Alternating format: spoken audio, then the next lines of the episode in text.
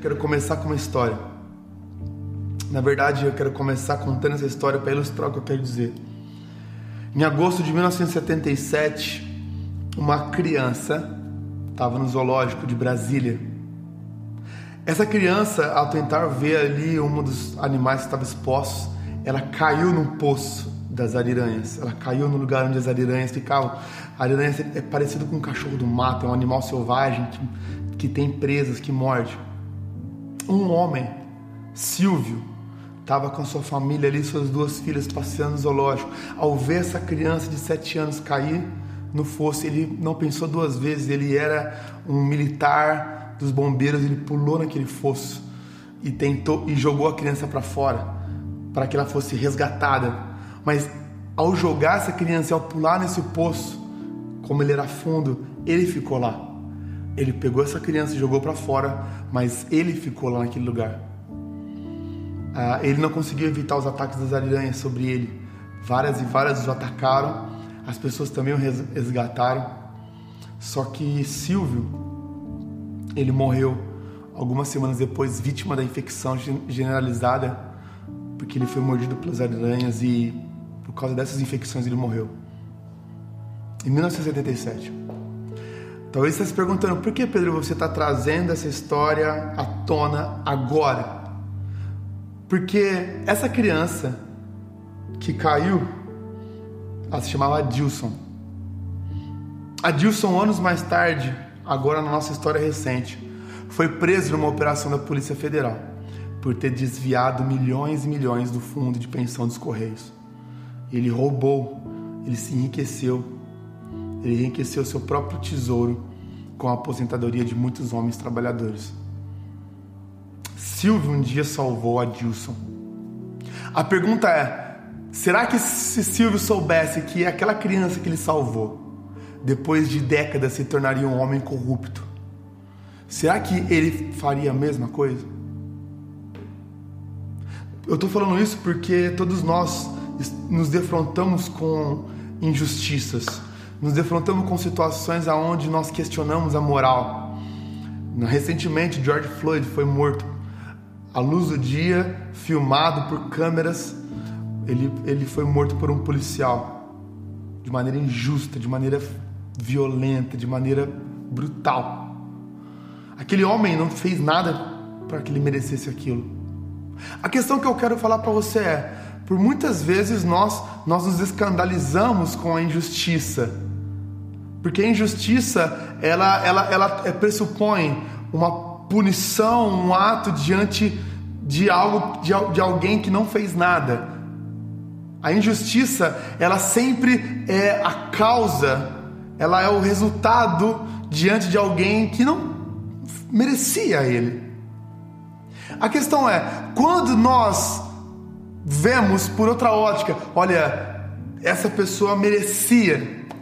Por que, que tantas pessoas são a favor, por exemplo, da pena de morte? Porque dentro delas elas veem aquele resultado como digno, como merecedor. Eu não estou aqui para falar sobre é, código penal, não é sobre isso. Por favor, entenda. Eu quero dizer sobre atos de justiça diante da injustiça. Eu usei, ilustrei, eu usei essa história para ilustrar o fato de que um homem morreu por um inocente. E esse inocente depois se mostrou um homem corrupto. Aquele homem, ele provou seu valor salvando uma criança. Independente do futuro que essa criança tomou, das decisões do futuro que essa criança tomou aquele homem, diante das suas filhas, da sua esposa, ele fez um ato de justiça. Ele provou ali o seu valor. Eu quero trazer agora tudo isso que eu falei para a Bíblia. Romanos capítulo 5. Romanos capítulo 5, versículo 6. A palavra de Deus fala assim: De fato, no devido tempo, quando ainda éramos fracos, Cristo morreu pelos ímpios. O autor ainda continua: dificilmente haverá alguém que morra por um justo. Embora pelo homem bom talvez alguém tenha coragem de morrer, mas Deus demonstra o seu amor para nós. Cristo morreu em nosso favor quando ainda éramos pecadores. Jesus morreu no nosso lugar, mesmo sabendo quem nós éramos. Jesus pagou o preço, ele se entregou não para uma humanidade santificada, mas ele morreu para santificar a humanidade.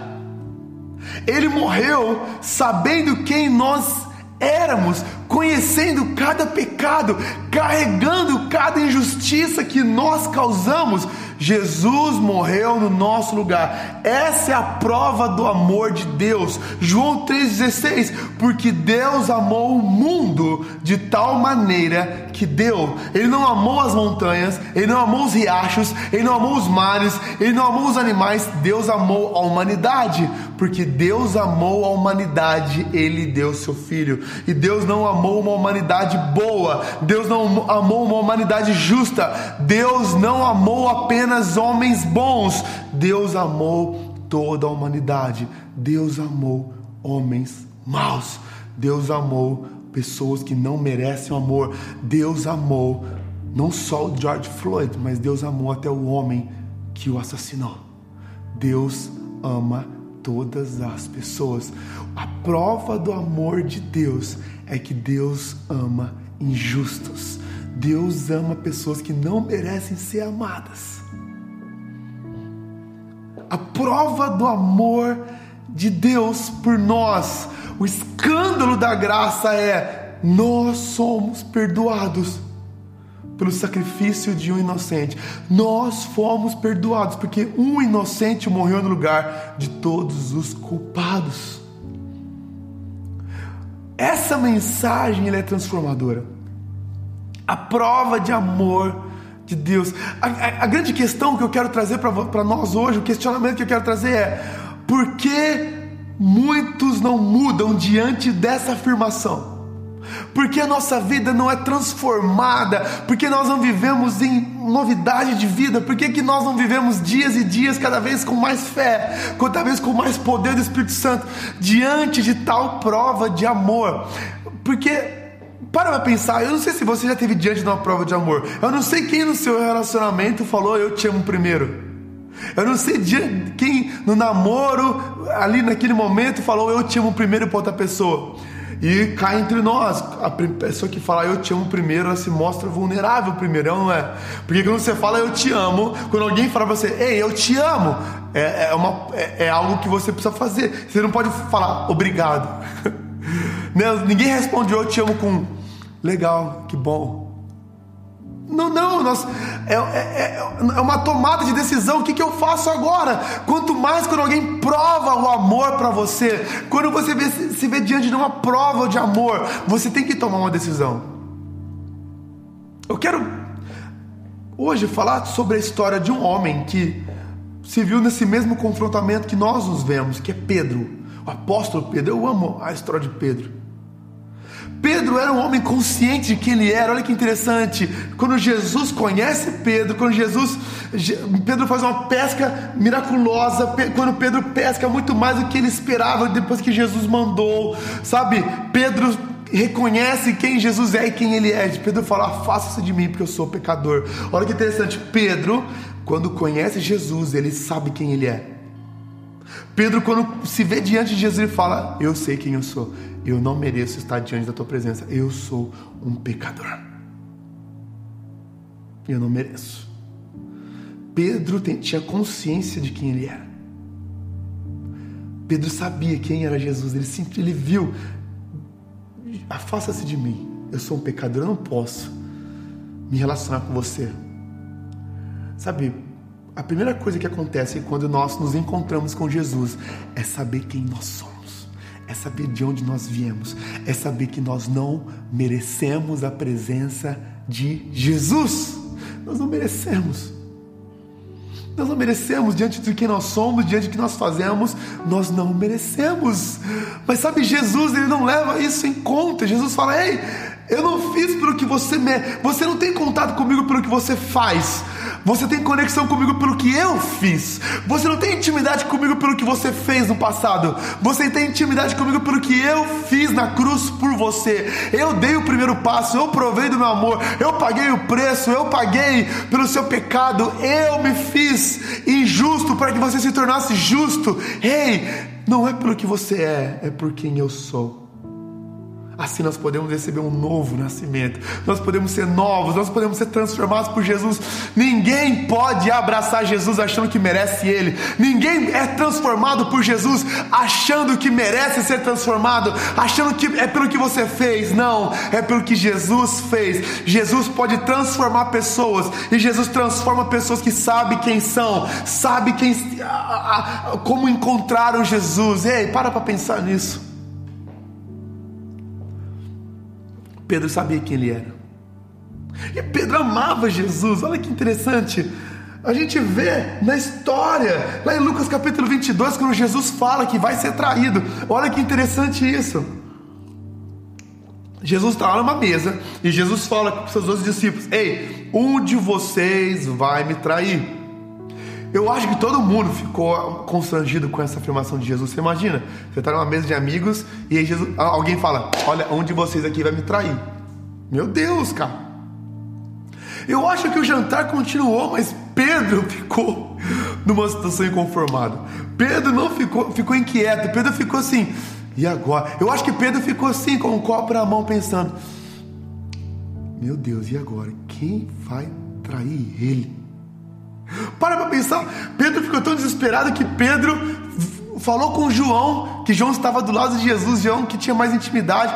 Pedro falou assim: ó, é João, João, olha para mim, João, pergunta para Jesus quem vai trair ele. Pergunta, João, pergunta, João. Pedro estava desesperado para saber. E, começa a perguntar para Jesus: Jesus, quem vai trair você, Jesus? Ei, Jesus, quem vai te trair? Aí Jesus fala: aquele que, sabe, que pegar o pão e tal. Então quer dizer, Pedro queria uma afirmação. Pedro, não, vou ser sincero para você: Pedro não queria saber quem seria. Pedro queria saber que não era ele, era isso. Pedro pouco importava se seria Marcos, se seria João, se seria Tiago. Olha, contanto que não seja eu, ok. Pedro amava Jesus, Pedro não queria se ver numa situação aonde ele trairia Jesus. E quando Jesus fala do que tudo que ia acontecer, quando Jesus fala de tudo que vai acontecer, Jesus, quando Pedro fala, é, na verdade, quando Jesus fala, olha, isso vai acontecer comigo, vocês vão me abandonar, e Pedro vira, enérgico, fala assim: ó, eu nunca vou te abandonar, eu nunca vou fazer isso. Jesus fala: Pedro, você vai me negar três vezes antes do galo cantar. Jesus sai, Jesus vai para o jardim, e quando Jesus está lá com seus discípulos, os, os guardas romanos vêm para prender Jesus, eles vêm para levar Jesus para o interrogatório. Qual é a atitude de Pedro? Para para pensar, Pedro saca uma espada para defender Jesus. Pedro amava Jesus. Você não, você não saca espada para defender quem você não ama. Você não saca espada, você não vai para cima. Você imagina se a SWAT fosse prender alguém? Você só ia para defender essa pessoa se você realmente amasse, ou não é? Pedro foi contra uma falange de militares ali para defender Jesus. Eu estou falando isso para quê? Para mostrar para você, Pedro amava a Jesus, mas mesmo Pedro demonstrando tudo isso, Pedro ainda traiu Jesus. Pedro traiu Jesus. Pedro negou ele três vezes. Pedro ainda falou para pessoas e testemunhou que não o conhecia. Não, não sei quem ele é. Eu não sou um desses. Por que Pedro fez isso? Depois que o galo canta, Pedro cai em si Pedro nega a Jesus? Porque Pedro não traz só a confiança, mas não a confiança de Jesus, Jesus sabia, mas Pedro trai aquilo que ele, ele mesmo acreditava. Diante de tudo. Porque Sabe, eu quero falar para você uma das coisas que Jesus diz. Palavra de Deus fala que um dia Jesus estava conversando com seus discípulos e um mestre da lei chegou e perguntou para Jesus: Jesus, qual é o maior mandamento? Jesus responde: O maior mandamento é ame ao Senhor teu Deus com toda a sua força, com todo o seu ser. Ame o Senhor teu Deus acima de todas as coisas. E igualmente importante esse mandamento é: ame o teu próximo como a ti mesmo.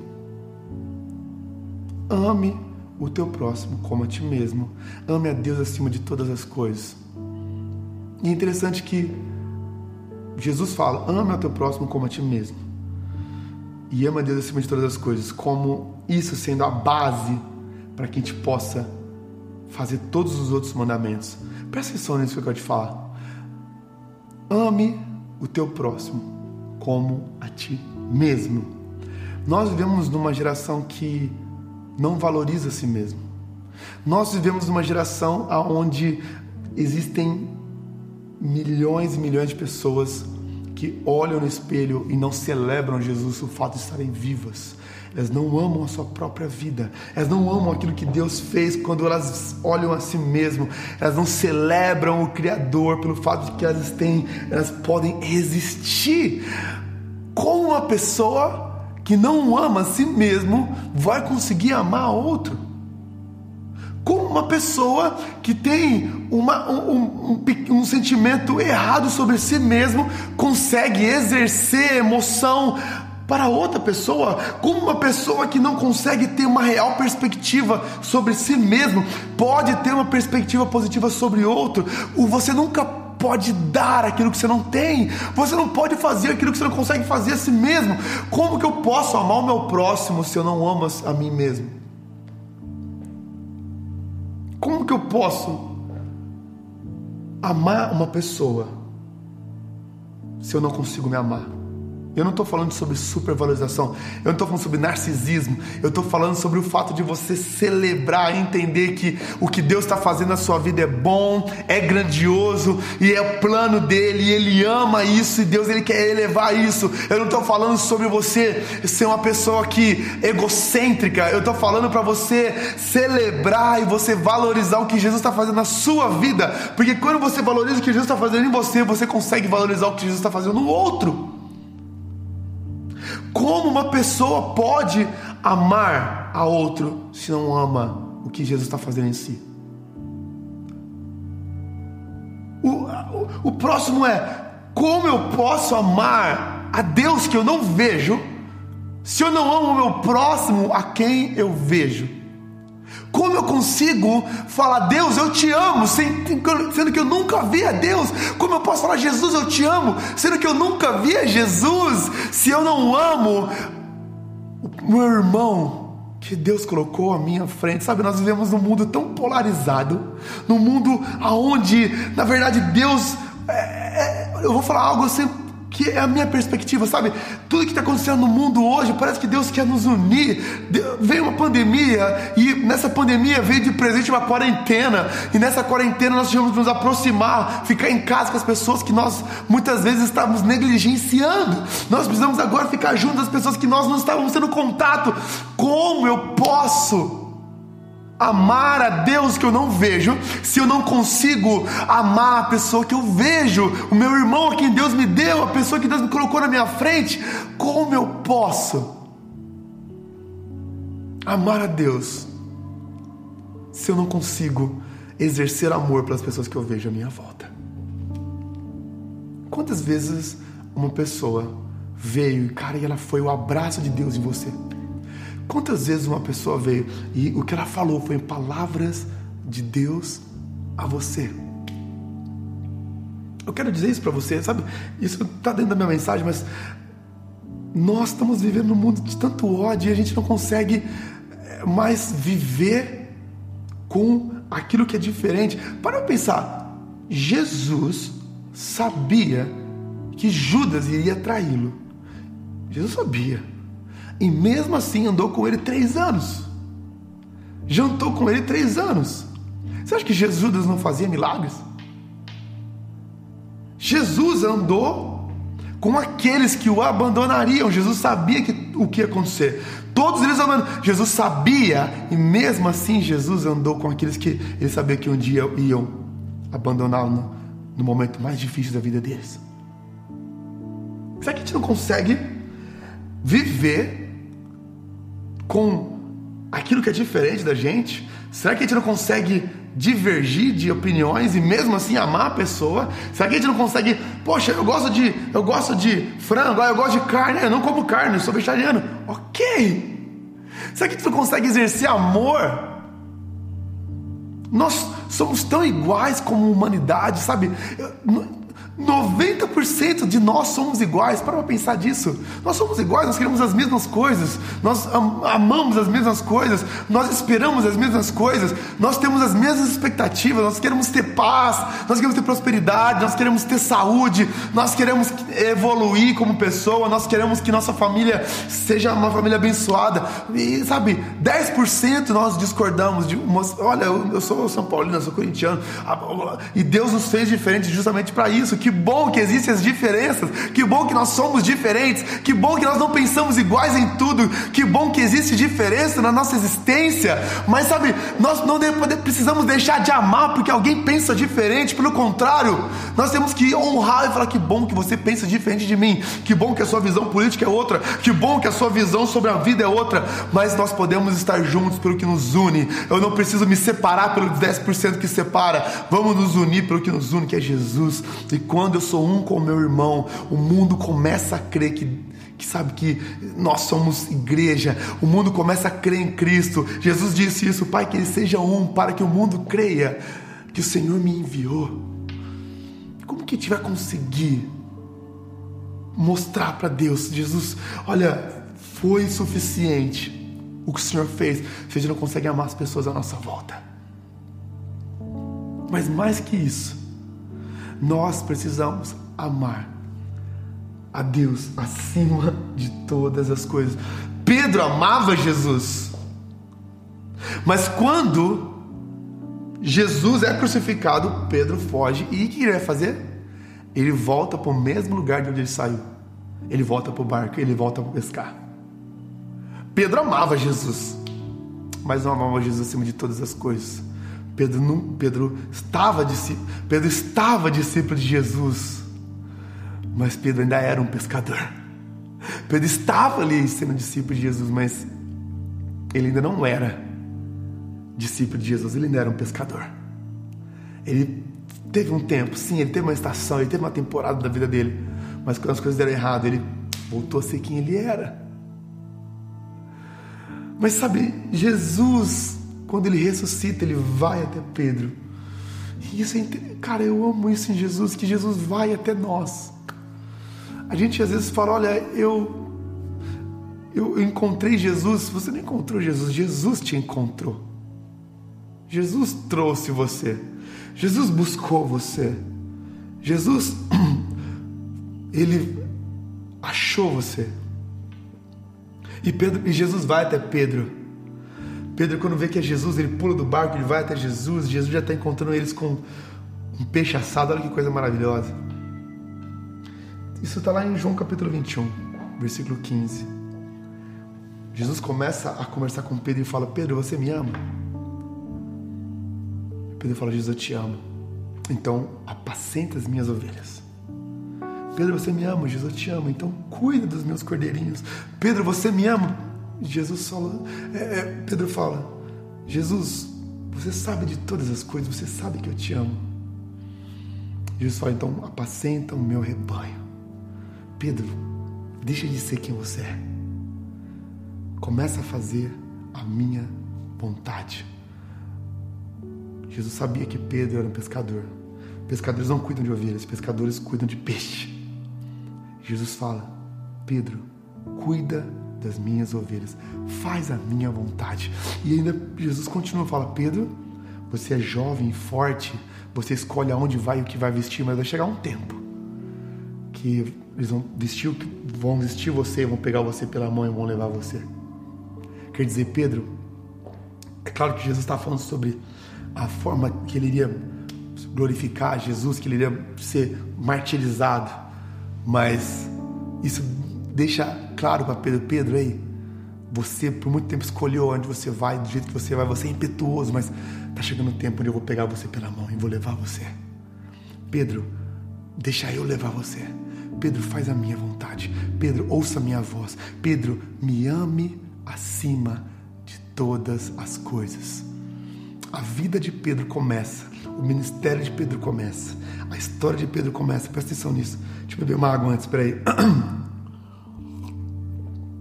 Amém. A vida de Pedro começa quando ele começa a amar a Deus acima de todas as coisas. A gente nunca vai conseguir experimentar da plenitude da vontade de Deus enquanto a gente tiver outras coisas no trono do nosso coração. A gente nunca vai conseguir experimentar do que é o empurrão de Deus, do destino dele, enquanto a gente amar ainda nós mesmos. Eu estou falando sério, gente. A nossa geração é uma geração que ela se expõe muito, se mostra muito. Nós somos a geração do feed perfeito, das fotos perfeitas, das viagens perfeitas e da casa perfeita e tudo perfeito. Mas será que essas coisas estão tomando lugar de Deus na nossa existência? Porque uma vida que que adora Deus, é uma vida onde Deus é o centro, onde a nossa existência, tudo que a gente faz, seja no meu trabalho, seja no meu relacionamento com meus filhos, tudo que eu faço, desde dirigir um carro até meu momento de lazer, é para glorificar a Deus. Eu não consigo separar a minha vida de glorificar a Deus, tudo é um só. Deus é o centro da minha vida, Deus é o centro de tudo. Eu existo para Deus, eu existo para glorificar a Deus. Jesus, você é tudo que eu tenho, você é tudo que eu preciso. Eu te amo acima de todas as coisas. Eu não estou com você, Jesus, pelo que você pode fazer ou dar. Eu estou com você pelo que você é, Jesus. Você é tudo que eu tenho, eu não tenho outro tesouro. A prova de amor de Deus, como eu comecei dizendo, é que Ele morreu em nosso favor, Ele entregou seu Filho em nosso favor, sendo eu e você ainda pecadores. E a nossa prova de amor é entregar a nossa vida para Jesus. Ele merece ter de volta o que Ele deu, Ele merece ter de volta aquilo que Ele entregou, Ele merece de volta aquilo que Ele semeou em nós, Ele merece a nossa vida, para que Ele morreu por nós, para que eu e você possamos viver uma vida para Ele. Ele não apenas morreu a nossa morte, Ele viveu a vida que nós deveríamos viver, para que a gente viva agora para Deus, para que a gente viva agora para glorificar Ele. Eu, eu vivo, já não vivo mais eu, mas Cristo vive em mim, e a vida que eu vivo, eu vivo para Ele. Você precisa mirar a sua vida para Ele. Não importa o seu trabalho, não importa com quem você vai casar, importa muito para você, mas olha, o que importa para Deus é que em tudo na sua vida você glorifique a Ele, você mostre para o mundo que você, que Deus é a coisa mais importante na sua vida. Quero compartilhar isso com você. É sobre isso minha mensagem. Deus provou o amor dele por nós.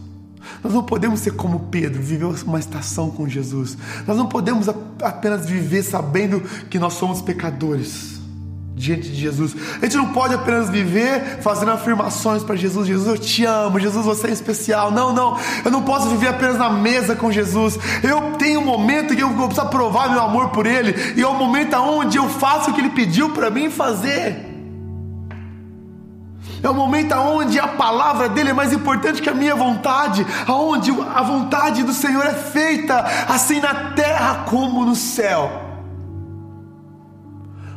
aonde o id do Senhor, aonde o dedo dele apontando o caminho é mais importante que a minha vontade. Eu não preciso olhar, eu preciso ir. Quando Deus fala para mim, vai. Quando Deus vai falar para mim, faz. Quando Deus para mim fala, vamos. Eu não preciso pensar. Eu sei que Deus tem o melhor. Eu sei que Deus é bom. Eu sei que Deus, Ele nunca vai me decepcionar. A vontade dele é boa, perfeita e agradável. E eu só vou experimentar essa vontade quando eu estiver submisso a ela. Pedro, quero viver a boa e perfeita vontade de Deus. Esteja submisso a ela. Pedro, eu quero experimentar demais de Deus, eu quero experimentar de tudo que Deus tem para me dar, tudo que Deus tem para te dar, todos os tesouros que Deus tem para te dar estão na, depois da ponte, aonde você submete a vontade dele sobre a sua. Deus nunca vai derramar tesouros na sua mão enquanto você não se submeter à vontade dele, enquanto não existir governo divino na sua vida, direção divina na sua vida. Eu não quero que você apenas viva a periferia do que Deus quer fazer. Eu não quero que você viva apenas apenas de reflexos. Eu quero que você experimente a plenitude da vontade de Deus. Eu que você experimente todos os tesouros que carregam essa palavra. E eu tenho plena convicção que quando você entender isso, a sua vida vai mudar, a sua história vai mudar, a sua família vai mudar, tudo vai ser diferente. Por quê? Porque você está no centro da onde Deus quer que você esteja.